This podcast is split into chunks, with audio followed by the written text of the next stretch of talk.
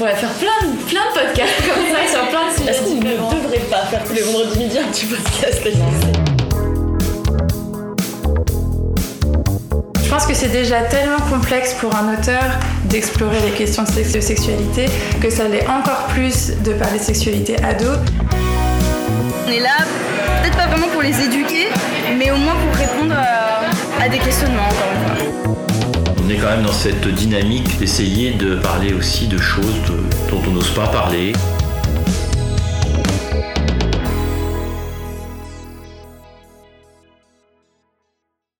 Bonjour à tous et à toutes. Vous écoutez Les Vilains Petits Canards, le podcast sur la littérature jeunesse engagée. Je suis Anaïs Guichard et aujourd'hui je vais accueillir Mademoiselle Cordelia, autrice, blogueuse et surtout booktubeuse sur la chaîne YouTube MX Cordelia, dédiée aux livres féministes et LGBT+. C'est justement de ce thème dont nous allons vous parler. Vous connaissez sûrement la signification du sigle LGBT, mais vous demandez peut-être pourquoi le plus.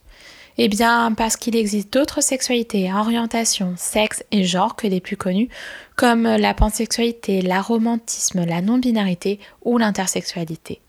Tout ça forme un arc-en-ciel de mots, de questionnements et d'histoires sur l'identité et sur le soi. Des histoires que l'on retrouve aujourd'hui dans les livres pour enfants, adolescents et jeunes adultes et que Cordelia va nous partager avec passion. Bonjour Cordelia. Oui, bonjour. Euh, sur votre chaîne YouTube MX Cordelia, qui est majoritairement sur les livres LGBT+, et féministes, Mhm. vous abordez des livres young adultes, comme euh, par exemple Aristote et Dante découvrent les secrets de l'univers de Benjamin Ali Sens chez PKJ, I Was Born for This de Alice Oseman chez HarperCollins, ou encore Mauvais Fils de Raphaël Frière chez Talent Expliquez-moi un peu comment s'inscrit le genre du young adulte dans votre chaîne. Euh, en fait, j'avais arrêté de lire. Enfin, je lisais beaucoup quand j'étais ado, euh, un petit peu de tout. Enfin, les Harry Potter, euh, évidemment, le Seigneur des Anneaux, Pierre Bottero, enfin voilà, des, des choses comme ça. Et c'est vrai que je me suis arrêtée de lire après le lycée. En fait, je m'y retrouvais plus dans mes lectures et je voyais plus. Enfin, j- j'en retirais plus autant qu'avant. Euh, et en fait, j'ai recommencé à lire euh, quand j'étais à la fin de la licence, donc je sais pas, je devais avoir 21 ans à peu près, quelque chose comme ça. Et j'ai recommencé avec des livres young adultes.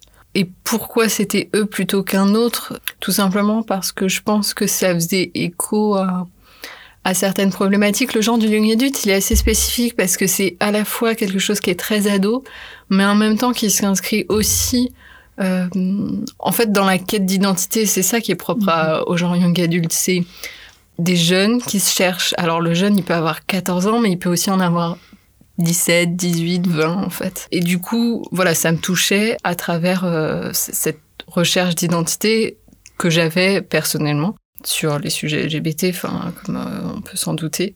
Euh, et donc, ce genre-là en particulier était un peu une sorte de porte d'entrée vers à nouveau un monde littéraire que j'avais quitté. Voilà pourquoi ce genre-là en particulier m'a touchée. Après, euh, voilà, je lis de la jeunesse, de l'adulte. Mais le fait est que le genre du young adulte euh, donne une certaine place, je trouve, euh, aux questions LGBT. Et donc, bah, tout naturellement, voilà, c'est Mhm. quelque chose qui me touche. Et surtout, comment vous choisissez les livres exactement, les titres? Au feeling. Comme beaucoup. Bah, en fait, il y a à la fois des, des livres qu'on me conseille, euh, dont, dont j'entends parler par d'autres personnes que je suis, qui lisent aussi des livres, des, des bookstagrammeurs, des booktubeurs, des blogueurs euh, littéraires, enfin voilà.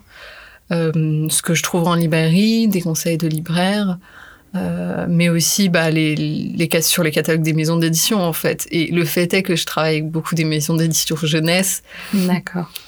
Et finalement, vous parlez de young adulte et de porte ouverte, Mm. mais est-ce qu'on peut s'adresser aussi aux enfants dans la communauté LGBT+, dans la littérature de ce genre-là? Ah bah il y a tout un enjeu là-dessus euh, évidemment. Euh, la littérature ado a toujours été un, un lieu où euh, on peut parler de sujets de société. Alors bon, alors j'aime pas forcément ce terme-là, mais en tout cas c'était comme ça que c'était classé à une certaine époque, les sujets de société, etc. Donc on parlait d'homosexualité. D'ailleurs on parlait pas tellement d'homosexualité, on parlait plutôt d'homophobie. Ouais. Euh, c'était plus ça la, la question. C'était pas euh, représenter, c'était éduquer. Euh, donc il y a eu tout ça à un moment et je pense, je trouve qu'on arrive à sortir un petit peu de ça, même si bon, on reste toujours dedans, un peu. Euh, et après, évidemment, il y a tout un enjeu dans la littérature jeunesse. Donc là, je pense plus à la fois aux jeunes lecteurs, donc euh, 7, 7 10 ans à peu Mhm. près, 7 11 ans. Euh, là aussi, il y a un enjeu de représenter, mais il y a, il y a un, un vrai trou, je trouve, dans la représentation euh, sur cette tranche d'âge-là. Et après, dans les albums jeunesse, euh, on en discutait justement avec euh, la blogueuse qui s'appelle euh, Fille d'album, je sais pas si vous connaissez, euh, qui tient un blog euh, contre les stéréotypes de genre, euh, qui parle de littérature jeunesse, etc. Et elle expliquait euh, dans une table ronde qu'on avait fait, euh, qui est disponible en podcast, euh, sur les représentations LGBT+, dans la littérature jeunesse, et elle, elle expliquait qu'il y avait une représentation dans la toute petite enfance, Oui. mais notamment pour les familles, en fait. Il y a une représentation de l'homoparentalité, en fait. Soit avec des histoires... comme euh, Tango à deux papas, euh, le petit qui a deux mamans, Jean à deux Mhm. mamans, enfin voilà, des choses comme ça. Euh, pour représenter la diversité des familles, enfin il y a tout ce côté-là. Et par contre, des enfants qui sont amoureux, enfin un garçon qui serait amoureux d'un autre garçon, une fille qui serait amoureuse d'une autre fille, ou même des enfants trans, tout de suite il y a beaucoup moins de, il y a beaucoup moins de titres euh, dans les albums euh, en dessous de 6 ans, je dirais. Donc ça reste, comme vous dites, de la pédagogie, plus finalement que de la représentation de l'enfant. Souvent, je trouve. Après, il y en a aussi, hein, mais c'est très rare. Et euh, quand vous, vous choisissez des livres, en tout cas LGBT+, pour les enfants, ou même pour le young adulte, vous adressez plus en parlant à votre public, aux enfants ou aux parents? Je pense qu'il y a un peu des deux. Euh, sur ma chaîne, euh, c'est beaucoup de 15-25 ans. Donc clairement, je sais quand je présente des livres ados, euh, je parle directement aux ados. Après, il y a aussi, euh, je, sais que le public, enfin, il y, a des très jeunes personnes qui, qui regardent ma chaîne qui peuvent avoir 10-11 ans, qui du coup trouvent aussi des lectures. Mm. Mais par contre, effectivement, quand je parle de, de littérature pour, la, pour les plus petits en dessous de 10 ans, euh, clairement, je m'adresse aux grandes sœurs, euh, aux cousins, éventuellement aux mamans. mais je sais pas si j'ai énormément de mamans dans mon public, mais puisque bon, j'en ai pas beaucoup qui ont plus de 25 ans, Mm. je pense. Euh, même s'il y en a, euh, il y a des personnes, il y a même des, des grands-parents, etc. Mais bon, c'est pas la majorité, disons. Donc voilà, je, m'adresse plus aux proches. Et euh, quand vous abordez justement des livres sur YouTube de littérature jeunesse LGBT+, vous avez des critères particuliers en général à remplir comme une petite feuille à, ch- à cocher? Bah déjà, est-ce que le livre est bien ou pas? J'ai envie de dire, j'ai tendance à... Enfin, si je lis des livres où vraiment c'est mauvais euh, au niveau de la représentation, bah soit j'en parle pour dire que c'est pas bien, soit, je n'en parle pas en fait. Euh, Après, j'ai des critères. euh, je pense que certains pourraient dire que j'ai des critères qui sont assez bas au niveau de fait que ce soit ok ou pas, mais aussi parce que j'ai vu tellement. En fait, j'ai tendance à suggérer à conseiller des livres et ensuite certaines personnes sont un peu déçues parce que c'était pas assez militant, pas assez engagé. Mais en fait, on parle de tellement bas, j'ai envie de dire de tellement rien que dès que c'est correct, en fait, ça me ça me va et j'ai tendance à dire bon, celui-là, ça va, il y a pas de conneries dedans, donc ça va. Mm, C'est bon, voilà. Je trouve en regardant un peu euh, justement vos vidéos que vous avez des critères assez euh, engagés et dans tous les cas assez Mm. forts même. Donc c'est assez bizarre que j'entende effectivement que vous avez des critères bas. Bah, euh, enfin, tout Comparé à dépend d'où. Oui, voilà, Ouais. tout dépend d'où on met le critère, mais disons que pour quelqu'un qui est très engagé comme moi, euh, je pense que je suis assez euh, indulgent avec certaines, euh, certains livres, même si j'hésite pas à dire que oui, c'est pas parfait. Mm. Euh, il n'empêche qu'il y a des livres que je continue à conseiller tout en sachant que c'est pas parfait, parce que sinon, en fait, je conseille rien. C'est vrai qu'après, ça bloque les portes un peu. Mm. Et euh, au fur et à mesure, ça fait cinq ans que vous avez votre chaîne. Mm. Donc au fur et à mesure, est-ce que vous avez noté des tendances young adultes ou bien euh, enfants euh, dans la culture LGBT+, en tout cas dans la littérature Ouais. Alors bon, quand j'ai commencé, déjà, il n'y avait pas grand-chose. Euh, moi, je me souviens de, vraiment du tout début où j'ai lu Le Monde de Charlie. Enfin, genre, c'était déjà waouh, extraordinaire et tout, alors que c'est un personnage secondaire quand même gay, c'est pas le héros quoi. Euh, et donc après, on a eu un petit peu petit à petit des gays. Les, les lesbiennes, c'est dur, c'est dur. Il y en a, il y en a tellement pas. Euh, bisexuels, hmm, de temps en temps, euh, vraiment, euh, voilà. Euh, mais euh, je trouve que oui, ça, ça, évidemment, le, nombre augmente. Euh, J'ai l'impression aussi qu'on a peut-être plus maintenant de livres qui ne tournent pas que autour de l'homophobie et où du coup le, personnage LGBT n'est plus qu'un vecteur éducatif, mais raconte aussi une histoire. Je dirais que avant 2000, euh, allez, avant 2016, c'était que des traductions. Il n'y avait quasiment pas de livres euh, écrits par des, des auteurs francophones euh, avec des personnages LGBT. Il y en avait, hein, je ne dis pas le contraire, mais Mhm. disons que voilà, c'était pas la majorité. Et, et en tout cas, les, mé- les, les livres qui marchaient et les livres qui étaient mis en avant par les maisons d'édition, c'était pas les auteurs francophones. Ce n'est toujours pas le cas. Euh, pas totalement. Euh, je trouve que les, les éditeurs restent très très frileux sur les personnages LGBT et qui préfèrent traduire quelque chose qui a marché à l'étranger et qui du coup va des gens attendent qu'il soit traduit. Euh, et ils s'appuient déjà sur une phase base et ils savent que le truc euh, le truc va se vendre parce qu'il s'est vendu ailleurs et donc c'est moins risqué que de publier un auteur francophone. On ne sait pas trop si ça va marcher ou pas. Après, je pourrais vous dire, il y a, eu la... Alors, je mets des guillemets, euh, on voit pas à la radio, mais il y a eu cette mode, entre guillemets, et je dis ça avec euh, une certaine ironie, euh, des personnages trans. C'était vraiment très, très rigolo. Alors, je sais plus quelle année c'était, je crois que c'est l'année 2018 parce qu'il y a eu celle dont j'ai toujours rêvé qui est sortie et qui a très bien marché chez Pocket Jeunesse. Et donc tous les éditeurs ont voulu avoir leur livre avec un personnage trans. Chez Hachette, il y a eu Normal, il y a même eu une réédition chez Nathan de Feu, euh, La face cachée de Luna, qui est devenue cette fille, c'était mon frère, je crois que c'est chez Milan, je sais plus. Euh, Il y a eu quelques livres comme ça, Le secret de Grayson chez Albert Michel, enfin bon. 2018, vraiment, chaque maison grosse maison d'édition a voulu avoir son livre. Euh, et 2019, c'est la même chose, mais avec des auteurs français cette fois qui s'essayent à ce sujet-là et qui le font pas toujours très bien. Voilà, enfin, c'est Oui. il y a des tendances un peu comme ça, mais euh, Je pense qu'il y a aussi des tendances où les personnes ne se renseignent pas forcément. Voilà, oui. Ça, c'est un peu dommage.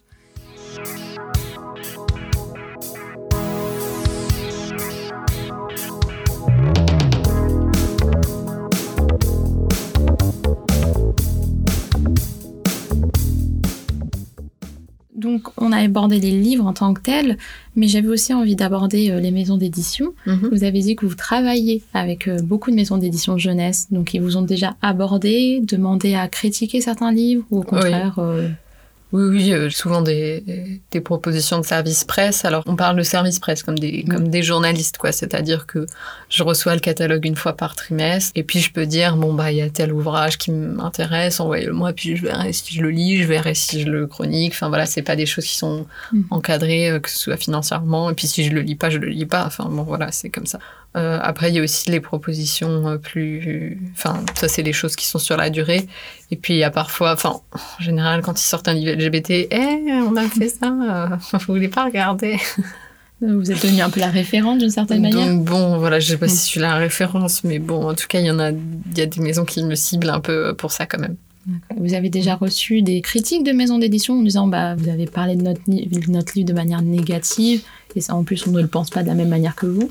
Les maisons d'édition sont jamais exprimées. Enfin, moi, j'ai jamais eu de retour. Alors, je sais pas, peut-être qu'il y a des gens qui parlent dans mon dos, j'en sais rien, hein, mais... Euh, euh, mais j'ai jamais eu de retour euh, direct de maison d'édition. D'accord. Je trouve ça un peu dommage parce que les maisons d'édition pourraient prendre exemple sur un peu euh, revenir sur des choses que vous avez dit pour pouvoir justement améliorer au fur et à mesure leurs livres. ou Je sais euh, pas, peut-être, je sais pas si elles entendent vraiment les critiques. Après, j'ai tendance, quand je critique négativement, je ne tague pas la maison d'édition, je ne tague pas l'auteur. Euh, donc, si la maison veut vraiment chercher ce qui a été dit sur son livre, ils cherchent, hein, mais euh, je sais pas. Je sais pas si c'est écouté, s'ils ont envie de faire des efforts dessus. Ça doit dépendre des maisons, je pense. Il y en a qui sont plus engagés que d'autres. Et puis, ça dépend aussi de l'éditeur ou de l'éditrice, parce qu'une maison, c'est pas juste. euh, c'est pas une entité euh, à part entière, c'est des, personnalités. Celui qui voit les critiques, c'est le. CM ou le chargé de com. Enfin, je sais pas trop, ça dépend de la taille de la maison. Euh, donc bon, est-ce que les critiques sont transmises ou pas? Enfin bon, Et justement, par rapport aux chargés de com ou aux services de communication, est-ce que vous pensez qu'il y a des libertés à parler de livres LGBT+, pour les enfants sur YouTube comparé aux, aux services de com traditionnels, les services de presse, euh, Facebook, Instagram?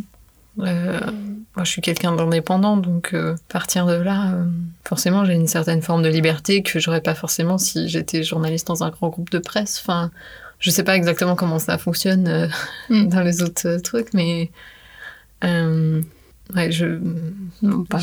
j'ai du mal avec cette question. Non, il n'y a pas de souci, au contraire. Donc, finalement, encore une fois, votre chaîne MX Cordelia a fait sa vie et continue, et on est très content d'ailleurs.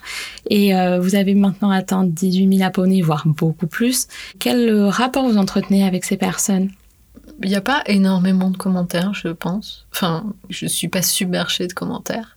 Euh, mais il y a des échanges, des, gens qui conseillent des livres. C'est surtout ça. Enfin, sur cette chaîne-là, c'est beaucoup de, de, gens qui disent oui, bah moi j'ai lu ce livre-là, voilà ce que j'en ai pensé. Euh, qui sont d'accord avec moi, qui sont pas d'accord avec moi. D'autres qui disent ah tu devrais lire tel autre livre. J'essaye de répondre. Je réponds pas toujours. Je, Mhm. je ne cache pas. Après, je lis tout et puis en général, je mets un petit like pour dire que oui, j'ai vu ton commentaire. Il y a aussi des commentaires qui n'appellent pas forcément la, de réponse, à part merci, euh, petit smiley. Après, il y a plus d'échanges forcément euh, sur Instagram et sur Twitter parce que c'est un. Enfin, les réseaux sociaux appellent aussi Mhm. une plus grande interaction. Est-ce que vous avez reçu des messages d'abonnés qui, par exemple, qui disent merci de m'avoir présenté ce livre, merci grâce à toi, on a découvert quelque chose qui nous représente enfin Oui, bah oui, forcément. Mhm. Bah, on touche à quelque chose qui est. Enfin, je, je présente des livres qui touchent à l'identité et au soi. Et du coup, forcément, euh, il y a des personnes chez qui ça fait écho et qui, du coup, bah, sont contentes. euh. Enfin, moi, je fais ce travail-là aussi parce que ces livres-là, moi, j'y ai jamais eu accès. Enfin, pourquoi j'ai envie de présenter la littérature ado? Parce que c'est une littérature auquel j'ai jamais eu accès quand j'étais quand j'étais moi-même, quand j'avais moi-même 14 ans et que je me posais des questions. Et donc, si aujourd'hui je peux proposer des livres et faire découvrir des livres qui répondent aux questions d'autres ados, euh, bah, c'est cool. Mhm. Et est-ce que votre manière de en parler de ces livres, vos goûts même ont évolué depuis? Pas spécialement. Non, non. Non, parce que euh, je pense par exemple à votre challenge Rainbow Oui. qui va recommencer, si j'ai bien Oui, compris. ça commence demain. oui. Voilà, et euh, donc en fait, euh, il y a une évolution même dans les thèmes que vous abordez ou la manière dont vous essayez de trouver des points. Oui, bah, je pense que hum, mes lectures euh, grandissent un peu avec moi. J'ai pas le même, euh, j'ai pas le même regard que j'avais il y a cinq ans sur certains livres, parce que parce que je me suis nourrie de plein de choses, parce que j'ai appris aussi énormément de choses, et donc il y a des il y a des erreurs, par exemple, dans des livres que j'étais pas capable d'identifier il y a cinq ans et qu'aujourd'hui je peux reconnaître, par exemple. Euh, et puis j'ai plus forcément les mêmes attentes. Mhm. Donc il y a cinq ans, je prenais un peu tout ce qui venait parce que genre voilà C'est tout ce qu'il y avait. c'est tout ce qu'il y avait, mais aujourd'hui, je, bah, je peux me permettre de choisir un peu plus, en fait, ce que j'ai envie de lire. D'accord. Et pour la dernière question euh, de l'interview, est-ce que vous avez un livre qu'il faudrait mettre entre les mains dans, tous les cas d'un jeune adulte ou d'un euh, enfant? Alors, oui, j'ai déjà répondu à cette question, je sais plus à quelle interview, mais c'était il y a pas très longtemps. Et justement, j'avais cherché quelque chose parce que, en fait, le programme m'a proposé un livre.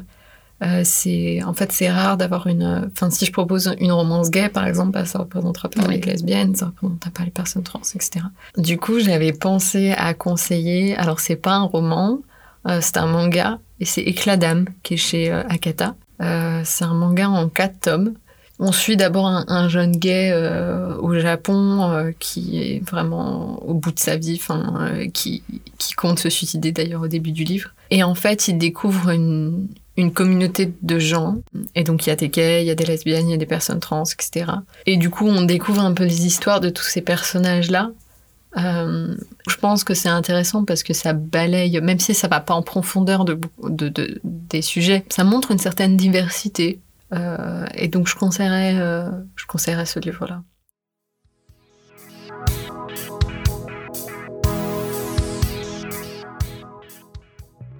Eh bien, merci à Mademoiselle Cordelia pour cette interview.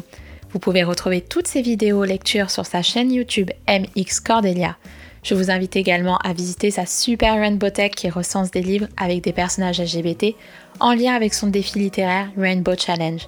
Petit bonus, son prochain ouvrage Alena et l'enfant vampire, publié chez Scrineo, est disponible dès le 16 avril. Le podcast Les Vilains Petits Canards est disponible sur toutes les plateformes de podcast.